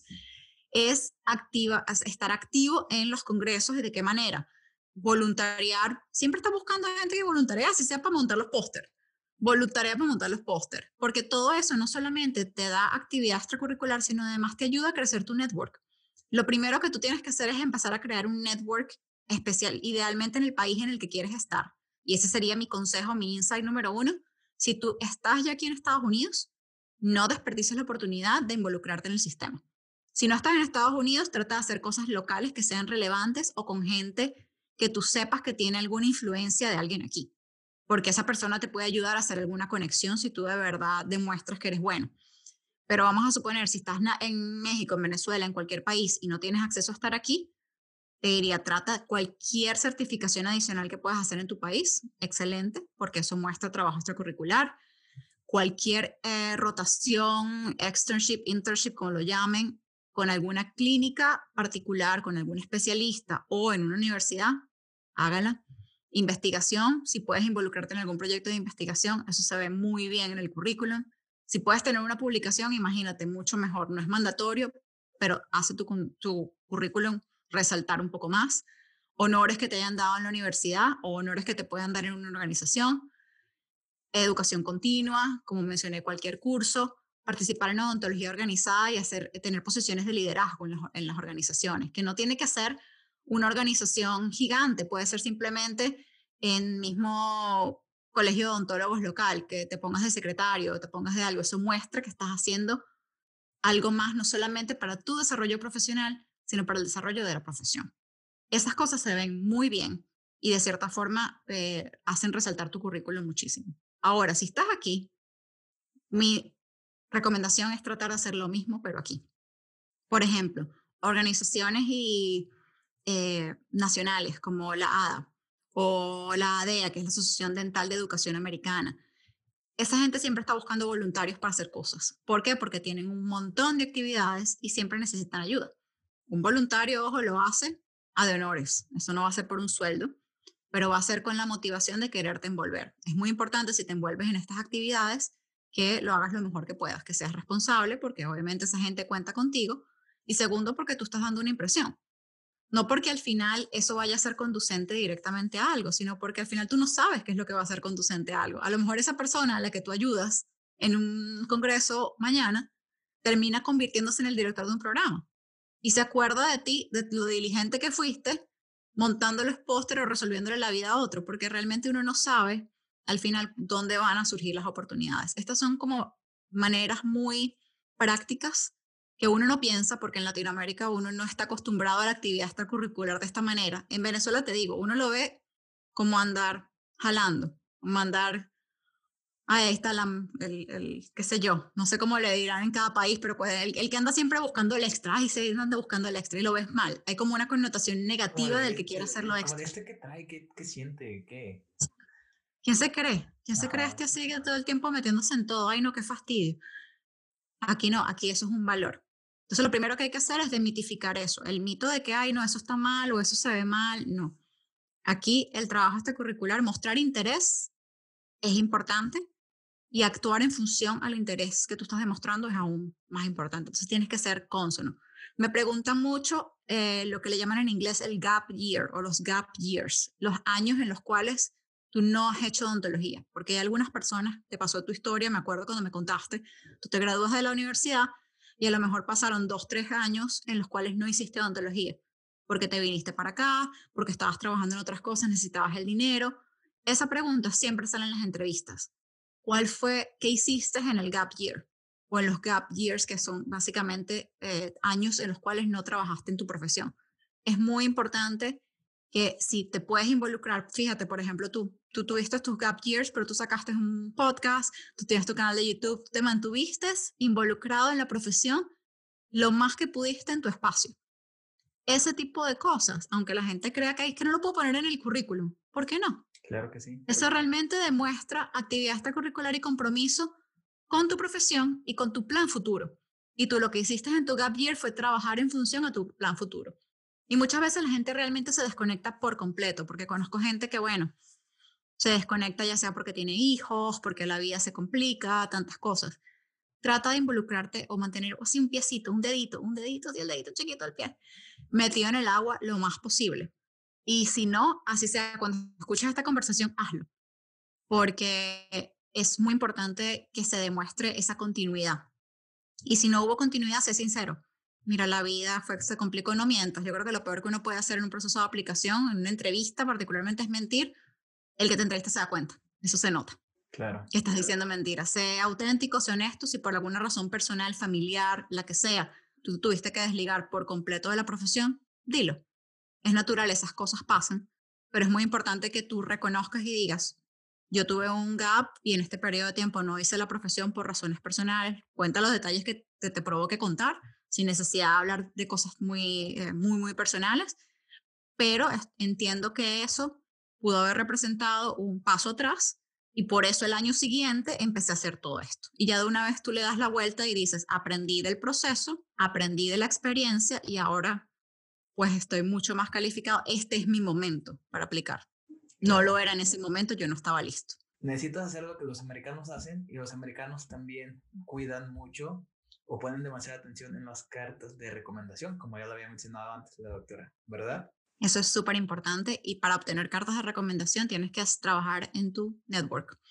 Yo creo que el network profesional es súper importante y lo que hablamos de, los puntos, eso es como lo básico. Lo básico es lo que acabamos de describir, eso lo tiene que tener todo el mundo porque es lo que tienen los americanos. Si te doy así secreticos de cosas que yo creo que te pueden ayudar aún más, la cosa número uno que yo le diría a la gente para tratar de lograr cualquier meta, pero particularmente esta, búscate un mentor. Y lo que digo con un mentor, un mentor es un concepto que yo no tenía muy claro en Venezuela. Para mí un mentor, un coach, un profesor era más o menos todo lo mismo especialmente un mentor y un profesor. Pero ahora entiendo las diferencias entre mentor, coach y profesor.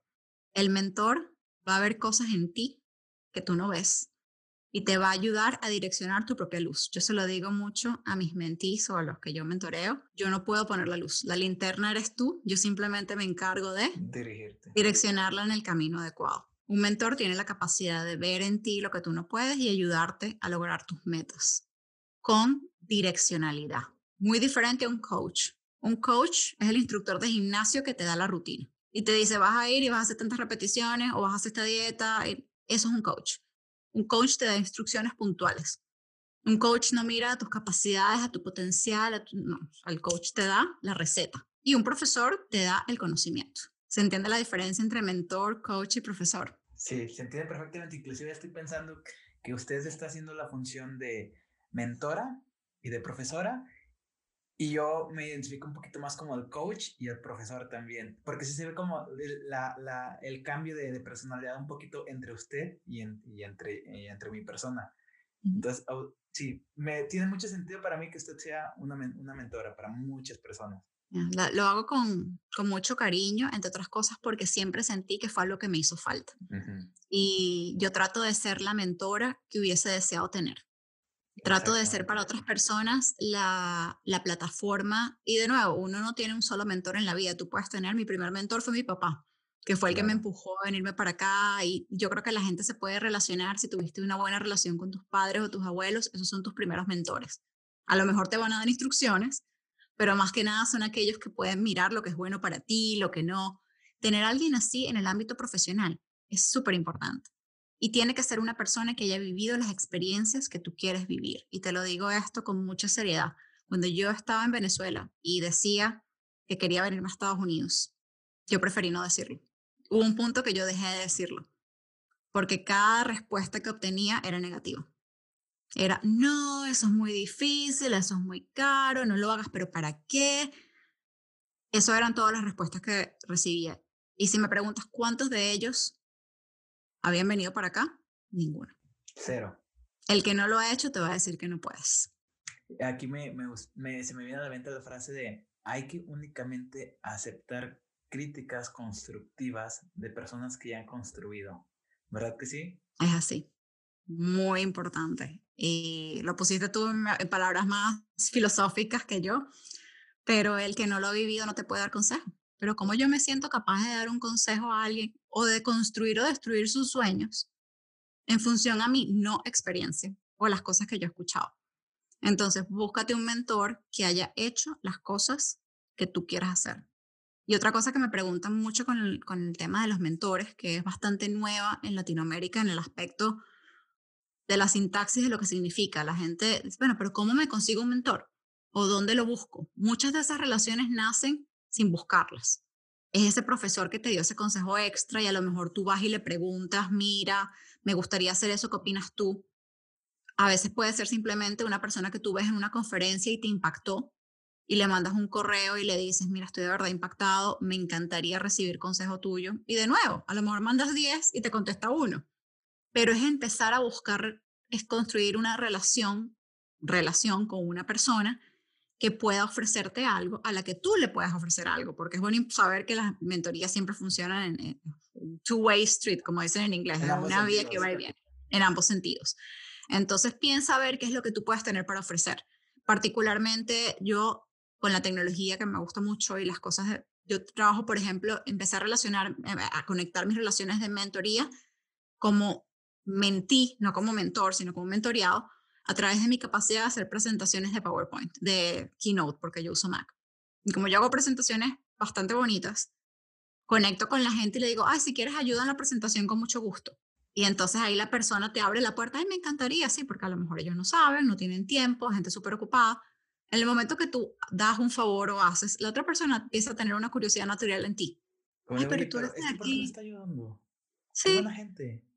Sí, ay, ¿qué, qué, será que necesita algo? ¿Será que lo puedo ayudar el yo? principio de reciprocidad, ¿verdad? Ellos sienten que te tienen que ayudar en algo, porque así, así somos los seres humanos. Muchas de, las cosas que pasan en la mente, pues es, son inconscientes, entonces existe el principio de reciprocidad. Definitivamente. Absolutamente. Y por eso uno lo tiene que hacer de nuevo con mucha inocencia, sin esperar nada a cambio, pero es muy probable que, que suceda. Y de nuevo, tampoco desilusionarse. Tú, o sea, ¿cuántos novios ha tenido uno en la vida hasta que se casa? ¿Qué sé yo? Lo mismo a lo mejor si no funciona esa relación, pues será otra. No, simplemente no es el, el match correcto. Pero si hay el right match, un mentor puede llevar tu carrera a lugares en los que tú no tienes idea. Entonces, pues ya, ya lo tenemos. Así es como podemos ser un aplicante que sea competitivo, que salgas del promedio de los demás. Entonces, para recapitular bien rápido, ya recapitulamos muchas veces, ocupas el ECE, tus transcripts, ocupas el Word, ocupas el TOEFL y ocupas ser un aplicante competitivo. Entonces, cuando ya tienes todos esos requisitos, doctora, llega el momento de aplicar. Y para aplicar, se va a aplicar a través de dos programas, dos instituciones, o ¿cómo lo llamaría usted? ¿Instituciones? Bueno, eh, eso está centralizado. Y está centralizado, de hecho ahora hay una organización que cubre las dos organizaciones que vamos a mencionar. Y es CAPIT. ¿Tú aplicaste por CAPIT para tu programa? Yo apliqué por CAPIT, pero apliqué a... No, sí, sí fue CAPIT. CAPIT es para los internacionales, ¿no?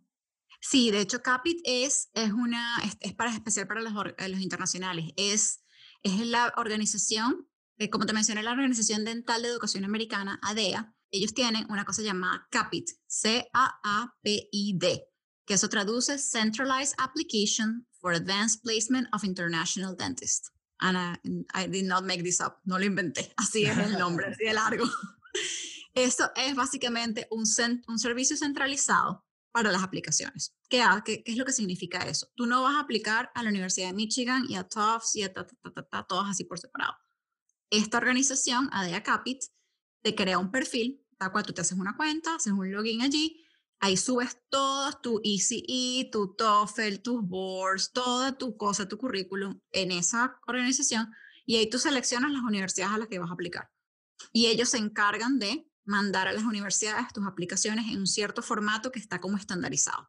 Entonces, mandatoriamente, tu siguiente paso, una vez que tengas más o menos todo listo, es hacerte una cuenta en ADEA Capit para hacerte tu perfil.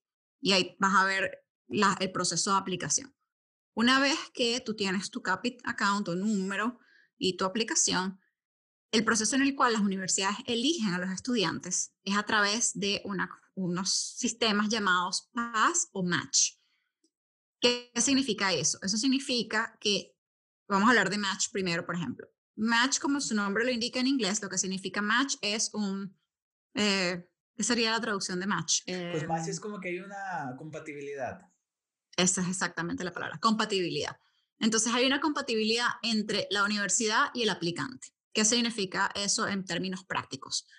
Si tu universidad elige por match, porque de nuevo, cada universidad, hay algunas lo hacen a través de PAS y otros lo hacen a través de match. Si tu universidad trabaja con match, ellos van a llamar a unas entrevistas, vamos a suponer tienen 100 aplicantes y llaman a 10 entrevistas para dos posiciones, vamos a poner ese ejemplo, o cinco posiciones. Ellos van a rankear esos 10 candidatos que entrevistaron del 1 al 10 en el orden que les gustan más o que lo quieren. Y ponen de número 1 a su candidato ideal de esos 10 y de número 10 al menos ideal de esos 10. Ese es su ranking o el ranking de la universidad. Ya luego tú como candidato que aplicaste a 10 universidades, vas a hacer lo mismo. Tú vas a ponerle del 1 al 10 el número a tu universidad ideal, la número 1, y a tu menos ideal de esas 10, la número 10. Tú vas a hacer tu ranking. Lo que Match hace es evaluar las compatibilidades, en el match entre tu ranking y el de la universidad. Y donde hay match, se genera una selección o una aceptación. Exacto, conexión que se traduce en una aceptación. Entonces, eso significa que cuando tú vas a la entrevista, a lo mejor tú le gustaste mucho al director, pero a ti no te gusta ese programa tanto, entonces tú no machaste. La, la, expresión que usan aquí es no, no, machaste, que es que no hiciste match. Eh, y sí, a lo mejor entonces, cuando haces match, es que tú le gustaste a la universidad y ellos y, y a ti te gustaron ellos. Es como si fuera el, Tinder odontológico, básicamente. ese es el ejemplo perfecto, es el Tinder de las elecciones de la Facultad de Odontología, tal cual. Tiene que haber mutua conexión. Entonces, ese es el proceso de aplicación, match. Y PAS es parecido, eh, pero conceptualmente, yo no sé exactamente, ¿tú, ¿tú, entiendes la diferencia cómo funciona PAS? La verdad, no, no me he metido de lleno y no lo tengo como que muy claro es más o menos parecido, pero la mayor parte de las universidades están mudándose a, Match. Entonces, Entonces es como lo que se solía utilizar hace tiempo y pues ya se está modernizando un poco. Entonces, a lo mejor, esto lo estamos grabando en diciembre del 2020, a lo mejor está viendo este video, no sé, 2022 y ya todos los, programas van a ser únicamente eh, Match, por ejemplo. Correcto. ¿verdad? Eh, eso es posible. De hecho, el PAS es un, este, es un servicio para aplicación de posgrado nada más. Esto, de nuevo, lo que estamos hablando es únicamente para, para posgrado. Y obviamente al final también es como la conexión, pero no ocurre necesariamente que los dos tienen que haberse rankeado en el mismo, sino que tiene que haber otras características. Pero sí, la mayor parte de las universidades se están mudando a, Match por alguna razón, ya sea porque les gusta más el sistema, por lo que sea. Y hay universidades que no hacen ni Pass ni Match que mm. tienen aplicaciones independientes abiertas porque no les gusta que le diga al otro que si me gustó o no me gustó. Tienen otro sistema. Entonces es muy importante cuando ya tengas idea cuál universidad o cuáles son las universidades que te gustan y en Capit lo ves, porque cuando haces tu perfil en Capit te va a mostrar la universidad y te va a decir si ellos son parte de Match o son parte de Pass o si tienen aplicación independiente. Entonces, claro, como todo es importante que la gente sepa que todo es un fee y haces tu cuenta en Capit y cada aplicación que tú quieras mandar va a tener un fee, un costo, va a tener un, costo eh, particular para cada universidad, para cada aplicación. Y eso también toma, eh, es parte del proceso de toma de decisiones. Yo no apliqué a 20 universidades porque yo no quería pagar 2 mil dólares en fee, en, en, costos de nada más de aplicación, que no se traducían en nada. Yo fui más selectiva, entre otras cosas, porque yo no tenía dinero para, para eso. Me parecía una locura. Pero bueno, si los recursos son menos limitados y tienes posibilidad y quieres ampliar tu panorama, puedes aplicar a, más. Siempre y cuando, de verdad, yo creo que uno de los consejos que yo doy siempre con respecto a las aplicaciones es que la gente entienda que más que sea, más de ser una compatibilidad virtual, tiene que haber una compatibilidad real. Yo les recomiendo todo el que pueda, si tú puedes ir a esa universidad físicamente, caminar esos pasillos, eh, entrar a esa oficina, tú lo vas a sentir. Y a lo mejor soy un poquito esotérica en eso, pero yo sí creo que es importante que tú sientas que ese es en el lugar en el que tú puedes estar, porque es una inversión grande de tiempo y de dinero que tú vas a hacer, de una manera u otra, para que entonces sea un bad match. Es como estar en una mala relación por tres años obligado, que te la aguantas porque te, te toca, pero si de verdad puedes disfrutarlo y sientes que estás en el lugar que es para ti, mucho mejor. Ahorita, doctora, de repente me salió esta pregunta eh, y vamos metiendo, vamos a hablar un poquito sobre las residencias y que me cuentes bien rápidamente porque eh, en, el cuestión, en la cuestión económica, porque yo sé que hay algunas universidades donde pues obviamente tienes que pagar porque te están enseñando y hay otras donde te pagan por estudiar. ¿Sí nos cuenta un poquito de eso? Yo sé que te he dicho varias veces que es una estupenda pregunta, pero es que de verdad es una pregunta importante. Fíjate, hay dos tipos de universidades principalmente en Estados Unidos, públicas y privadas. Lo primero que tienes que saber es que una universidad pública en Estados Unidos puede que igual cobre. El hecho que sea pública no significa que es gratis. Entonces, ¿cuáles son las figuras eh, o los números y las diferencias? Un costo en una universidad pública puede ser por debajo o alrededor de 10 mil dólares al año, cuando un costo en una universidad privada puede ser entre 60 mil y 80 mil dólares al año. Entonces hay un gap significativo entre privada y pública. Como lo dije al principio, las aplicaciones en universidades privadas, públicas perdón, están más restringidas para estudiantes americanos. No necesariamente tienes que ser dentista americano, pero tienes que tener residencia, porque reducen sus cupos para los internacionales. Varía de acuerdo a la universidad, pero estoy hablando en líneas generales. Razón por la cual la mayor parte de los internacionales buscan universidades privadas, porque aunque son competitivas, es un poco menos competitivo en comparación a las públicas, por razones obvias. Sí conozco gente que ha hecho especialidad en universidades públicas y bastante económico, 10 mil, 12 mil dólares el año, pero igual hay que pagar. La mayor parte de las especialidades que mencioné, las 11 especialidades que mencioné, que son especialidades acreditadas, las únicas en las cuales no tienes que pagar son las que son más quirúrgicas. Cirugía, eh, en algunos sitios eh, oral medicine o medicina oral, en algunos sitios radiología. Sin embargo, si eres internacional, puede que igual tengas que pagar, porque tienen unas cláusulas particulares que nada más se lo hacen gratis o les pagan a los americanos. Entonces, esa es una limitante. Hay otros tipos de programas, que fue los que mencioné, el AGD y el GPR, que son los de eh, odontología general avanzada, que pagan y pagan a internacionales. Uno de ellos que yo sé es el AGD de la Universidad de Connecticut o UConn. Este programa tiene las dos componentes, recibe internacionales y paga. No paga mucho, pero lo suficiente a lo mejor para que puedas tener unos roommates y vivas en una, en una habitación y te puedas, puedas comer. No vas a hacerte millonario con eso, pero por lo menos no tienes que pagar. Luego hay otras alternativas para internacionales que son eh, becas. Y si puedes tener una beca con una organización, eso es otra alternativa. Y esto voy a hacer una mención particularmente en el área de implantología porque es donde estoy familiarizada. Eh, hay una organización que se llama ITI, ITI, que es International Team of Implantology. Ellos tienen una, un fellowship, que lo mencioné, que es un año en el cual tú rotas por una universidad y lo hacen para hacer intercambio, que es pagado. Es muy competitivo y estar limitado a especialistas de otros países, pero a lo mejor si el que me está escuchando es, es, perdón, es cirujano o es periodoncista y ya hizo la especialidad y no sabe cómo entrarle al sistema aquí, ITI puede ser una alternativa excelente porque es un año de estudios pagados en los Estados Unidos para hacer intercambio educativo.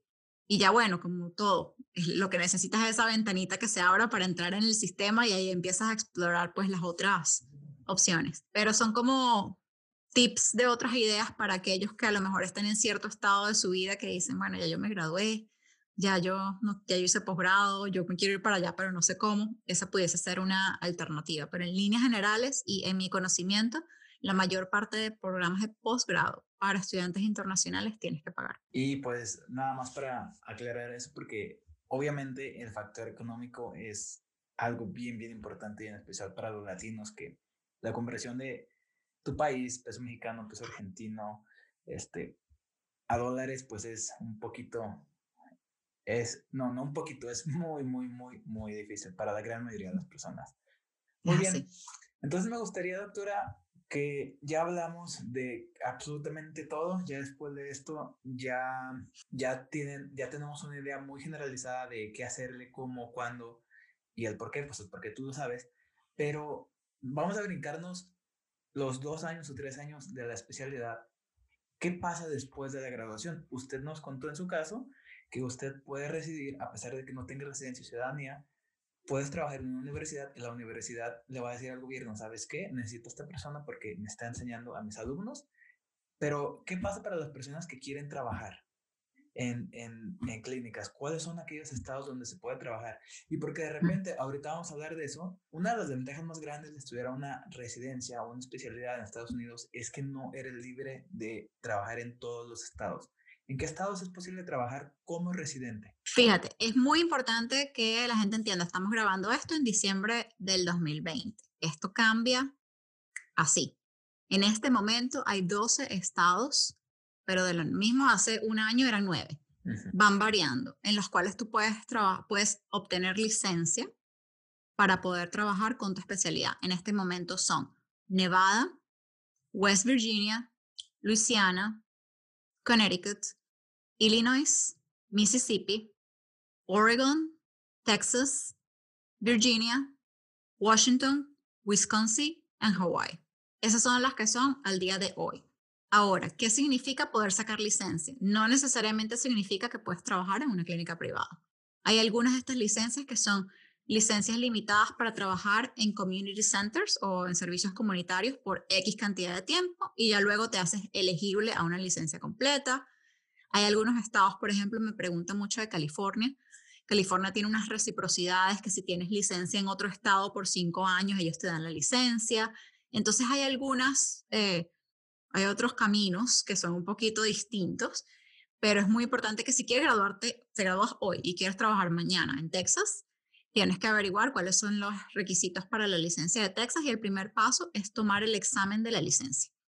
Y como los exámenes no se acaban, viene otro examen que dependiendo de dónde tú estés va a ser el NERF, el REP o el CDCA. Estos son exámenes prácticos. Tiene un componente escrito muy fácil y luego es un examen práctico que dependiendo del, del examen puede ser en typodont o puede ser en paciente y tiene cuatro componentes. Te evalúan periodoncia, te evalúan operatoria, prótesis y endodoncia. Y es un examen que tú haces un fin de semana o un par de días, dependiendo, en el centro, y con eso te, eso es lo que te permite sacar la licencia de ese estado en particular, más un examen de las leyes de ese estado. Vamos a volver con el ejemplo de Texas. Me gradué hoy de prótesis y me quiero ir a Texas mañana. Voy a averiguar y en Texas me aceptan eh, NERF o CDCA, que son estos exámenes prácticos. Me meto en la página de CDCA o CDCA y busco en qué estado puedo tomar el examen, porque tienen unos listados. ok, está disponible en Massachusetts en febrero del 2021, porque claro, es con las fechas que ellos ponen, no como los otros exámenes que tú le pones la fecha. Estos son exámenes prácticos, entonces tienes que buscar la fecha. Te registras para tu examen, tomas tu examen, te lo puedes tomar mientras estás haciendo el posgrado. Por cierto, es muy importante que la gente sepa que no tienes que esperar a terminar el posgrado, lo puedes tomar en cualquier momento. Con ese examen, el examen de las leyes de Texas, que es online, y tu certificado de graduación del posgrado, mandas eso al board de Texas, ellos evalúan tu caso y te permiten y te hacen la licencia. Dependiendo del estado, algunos estados te dan licencia por un año, otros te la dan por cinco años, entonces es otra parte que, que varía. Y lo que vas a tener es que hacer es renovarla. De nuevo, hay reciprocidad de algunos estados después de haber tenido licencia en algún estado por cinco años. Entonces, eso también es muy importante mencionar si de repente después de estar cinco años en Texas te quieres mudar para otro lado, dependiendo del tiempo que hayas estado, si estuviste más de cinco años, perfecto. Si estuviste menos, vas a tener que hacer todo este proceso otra vez. Buscar cuál es el examen, NERF, CDCA, lo que sea, volver a tomar el examen práctico, volver a hacer todas las cosas. Entonces es muy importante decir el dónde, lo más, eh, tener lo más claro posible dónde quieres estar y entonces allí te puedes buscar un trabajo. Ahora, vamos a de nuevo a otra separación. Si estás como yo, que no tienes papeles, que no tienes, si necesitas a alguien que te haga una visa, necesitas un consultorio que te contrate que te quieran hacer una visa. Claro. Y es allí donde se pone un poquito más complicado, porque el que hace la petición de ti como empleado entra en el sorteo de visas. Y hay un número limitado de visas para gente que, hace eso, ese tipo de aplicaciones que si lo haces a través de una universidad o de un hospital, las universidades y hospitales no entran en el sorteo, lo cual significa que una universidad o un hospital puede emitir o puede solicitar el número de visas que ellos quieran. No hay mm. límites. No significa que estén aprobadas, pero significa que no tienen el cap o el techo del número de aplicaciones que pueden pedir al año. En cambio, un odontólogo privado haciendo un request para ti como empleado para una H1B, que es la visa de trabajo, tiene que entrar en un sorteo. Entonces, a lo mejor todo está perfecto, pero si no sales en el sorteo, no saliste. Es muy complicado y obviamente va más allá de la odontología, únicamente si no tienes una residencia o una ciudadanía. Si bien no es imposible, es un poquito más complicado, entonces el que quiere puede, recuerden eso. Y si está viendo esto especial 2021, 22, 23, métete a las páginas de internet. Ahorita todas las instituciones están poniendo toda la, toda la información en las páginas de internet, porque para ellos, si te ponen toda la información en la página de internet, tú no tienes que hablarles o no tienes que mandarles correo, lo cual requiere menos tiempo de las personas que ahí trabajan. Y ese es el objetivo de las instituciones ahorita, ser lo más claros posibles sin que estés utilizando el tiempo de las personas que ahí trabajan. Entonces es nada más cuestión de encontrar la información. Absolutamente ahorita todo se consigue en Internet. Y ya nada más para finalizar, me gustaría que comparáramos estos dos, estas dos grandes rutas de la odontología en Estados Unidos. Como ya lo sabemos, doctora, usted se fue directamente por la residencia y yo estoy a punto, bueno, cuando vean esto, yo ya voy a estar en la escuela en mis primeros semanas o meses eh, para obtener mi licencia de dentista, Doctor in Dental Surgery. Son las dos ramas principales que puedes hacer. Y pues vamos a compararlas. Vamos a hacer un, residencia versus a DDS. Entonces, estaría, estaría muy padre que, que, nos comente cuáles son las mayores diferencias y cómo, cuáles son los perfiles de estas dos grandes rutas. Fíjate, eh, vuelve al punto de lo que tú quieras hacer.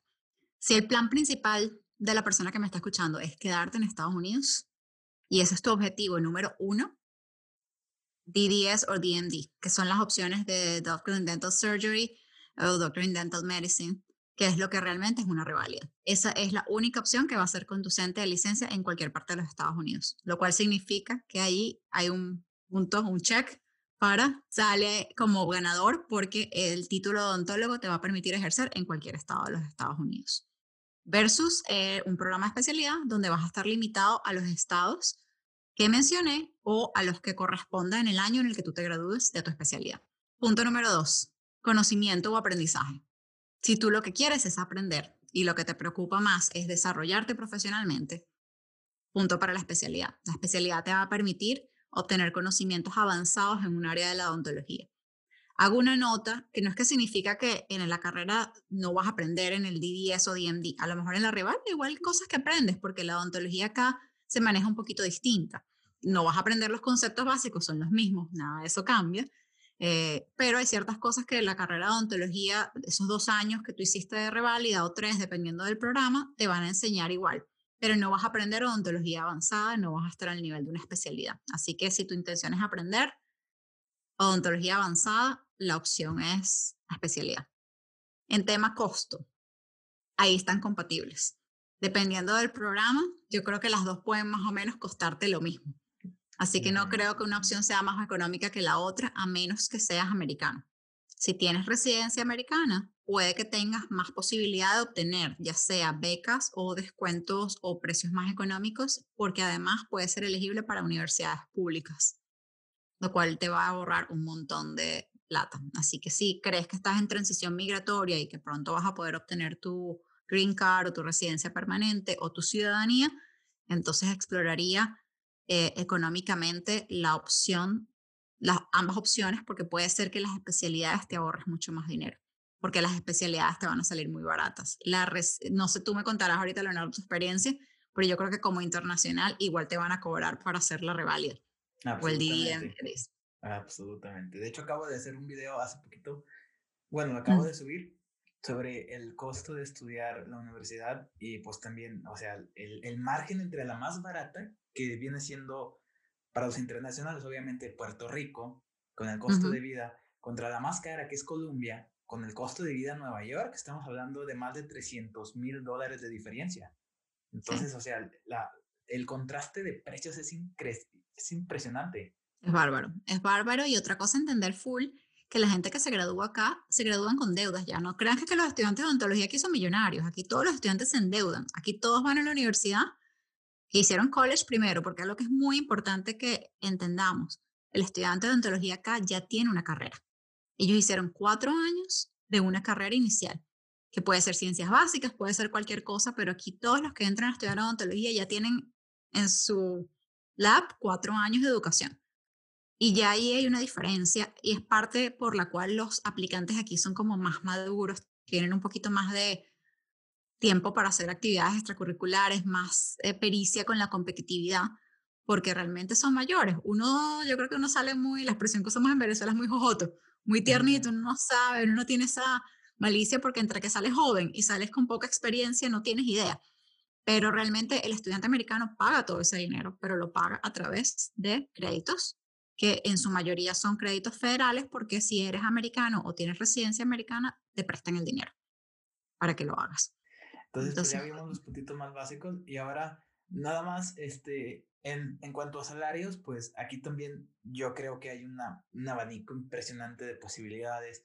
Estás trabajando en un sector público, estás trabajando para una clínica privada, estás trabajando para un corporate, que es una corporación, en qué estado estás trabajando. Entonces, en cuanto a salarios, ¿usted considera que hay una diferencia Sí la hay, de acuerdo a los números que han salido, en, por lo menos en, las investigaciones, hay una diferencia de salario que varía entre el 10 y el 30%.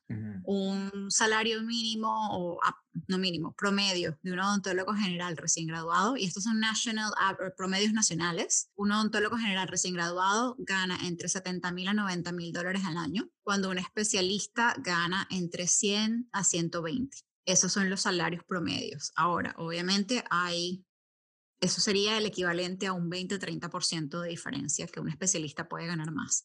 ¿Qué otra cosa te permite la especialidad? Te permite trabajar. Yo creo que no es que ganas más necesariamente porque cobres más, aunque algunas personas puede que cobren más por la misma cosa, sino porque además trabajas mejor y más rápido. Entonces ya por allí, como eres más rápido y tienes más experiencia, pues en el mismo, la misma cantidad de tiempo haces más y la haces de mejor calidad que no necesitas repetir tanto. Entonces, como no necesitas repetir tanto, ahí también ahorras que al final se traduce en que ganas más. Entonces, tal cual. Eso varía en muchos estados. Yo conozco gente que tiene prácticas de, que hace 500 mil dólares al año. Conozco especialistas, la mayor parte de los especialistas que conozco ganan por encima de 200 mil dólares al año trabajando en práctica privada a tiempo completo. 200, 250, 300, 350 mil dólares al año netos, sin contar los gastos, sin contar los taxes del estado en el que tú estés. Pero no se vive mal, se vive muy bien y yo creo que como especialista tienes mejor posición económica, pero con la misma te digo, conozco, tengo muchos alumnos que fueron alumnos míos eh, de pregrado que tienen prácticas multimillonarias, que tienen tres y cuatro prácticas, que son lo que yo llamo entrepreneurs, y están en el business de la odontología supermetidos, son odontólogos generales, hacen mucho dinero, pero no necesariamente de lo que ellos hacen. Entonces creo que esa es la otra parte. Sí, esa es la otra parte que es súper importante entender que aquí en Estados Unidos los odontólogos hacen muchas otras cosas más que odontología. Una de ellas es academia, otra es advocacy o se meten en cosas políticas para cambiar las leyes de la odontología, etcétera. Muchos tienen negocios y están en la parte corporativa, ya sea porque montan cadenas de odontología o porque trabajan con casas dentales y desarrollan materiales. Algo que me parece bellísimo de la odontología en Estados Unidos es que tú como odontólogo tienes todo ese abanico. No es que nada más tu trabajo tiene que estar limitado a estar en un consultorio aislado con pacientes. Tienes muchísimas opciones eh, que puedes encontrar la que mejor se adapte a tu personalidad. Perfectísimo.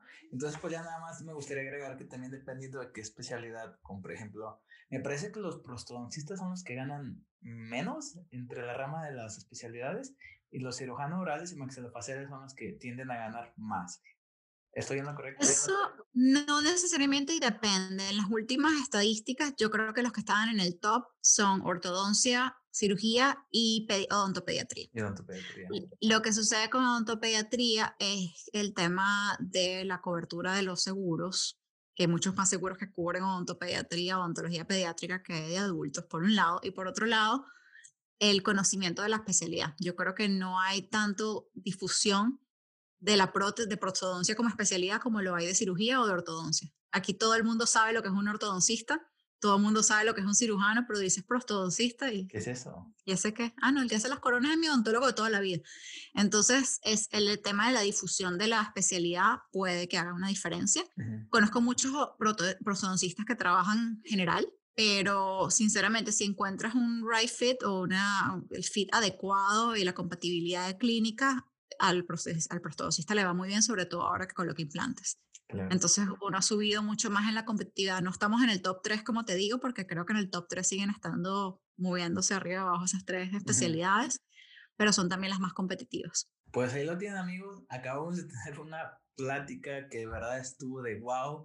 Lo que la doctora nos acaba de compartir, en serio, son años y años y años de experiencia de estar haciendo mentorías, estar haciendo coaching a los estudiantes y pues en realidad ese es el motivo principal por el que, por el que la doctora tiene un podcast, ese es el motivo por el que yo tengo mi podcast y mi canal de YouTube, es porque queremos motivar a otros y ayudarlos porque al final de cuentas no nada más se trata de darte la información, porque podemos hacer una diapositiva de cinco minutos con toda la información y links y listo, está, pero también el componente más importante es sobre quién somos nosotros, cuál es la historia, nuestros fracasos, cómo estuvimos batallando y a pesar de todo que aquí estuvimos. Así que esperamos que aparte de todo lo que has aprendido, de los tips y de los pasos A, B y C, D, te quedes con de repente un poquito la mentalidad, del mindset que tenemos nosotros de está bien equivocarse, pero está mal quedarse abajo y nunca levantarse. ¿Estoy en lo correcto, doctora? Absolutamente, no lo pude haber puesto yo mejor. De nuevo, vamos a decir, quieren quedarse con un solo mensaje de toda la cháchara que hice y de todo lo que hablé, que algunas cosas se entendieron y otras no. Eh, no permitas que las cosas que te pasen sean lo que te definan. Lo que de verdad te define es tu reacción a las cosas que te pasan. Perfectísimo. Entonces, muchísimas gracias, doctora, por haber venido aquí al podcast. Yo creo que siempre lo digo, que todos los podcasts me gustan mucho, pero en este estoy como muy inspirado. En este siento, siento que está, va aterrizado exactamente a, lo, a por qué empecé toda esta serie de ontología a Estados Unidos. Y mi meta es yo poner mi granito de arena para que a lo mejor en 5, 7, 10 años los hispanos nos empiece a ir un poquito mejor en el proceso de aplicación internacional. Porque hoy por hoy somos una minoría, pero impresionante, impresionante. Es impresionante lo bajo que estamos en porcentaje de aceptación y al mismo tiempo lo bajo que estamos en porcentaje de cuántos aplicantes hispanos son. Entonces, estamos pidiendo nuestro granito de arena y esperamos que con el tiempo eso, eso cambie. Y pues ya lo saben, aquí van a aparecer todas las redes sociales de la doctora para que la sigan en su Instagram personal y en su Instagram profesional. Entonces, cualquier eh, pregunta, pues ya tiene nuestra información y esperemos que les haya servido esta plática. Doctora Gabriela, tocaya. Muchas gracias, el tocayo. Muchísimas gracias. Sí, pues, gracias a ti. Seguramente le voy a hacer la visita porque ya, ya, ya le platiqué mis, mis planes a futuros, entonces nos vamos a ver en Boston, eso es una realidad. Esperemos que así sea y bueno, muchas gracias por este espacio, por tu motivación y tu deseo de ayudar a otros. Eh, yo creo que eso es lo que realmente nos va a sacar adelante como comunidad latina. Y tú lo dijiste en perfectas palabras, tenemos que buscar la manera que la gente se atreva más. Yo creo que no es que no tenemos candidatos buenos, es que la gente no se atreve y escucha los consejos inadecuados y tiene miedo. Tú vas a tener miedo, el miedo no lo vas a dejar al lado. Con esto que aprendiste hoy, con esto que te motivaste, no es que no vas a tener miedo, es que no vas a dejar que el miedo te paralice. Entonces eso es súper importante y gracias por todo lo que haces por la, por la comunidad dental latinoamericana y a cualquier estudiante o odontólogo que me esté escuchando, pues estoy a la orden para lo que necesiten. Es para mí un gusto siempre ayudar en lo que pueda de acuerdo a mis capacidades y no se paren, no se paren por nada. Muchísimas gracias. Nos vemos en el próximo episodio. Bye.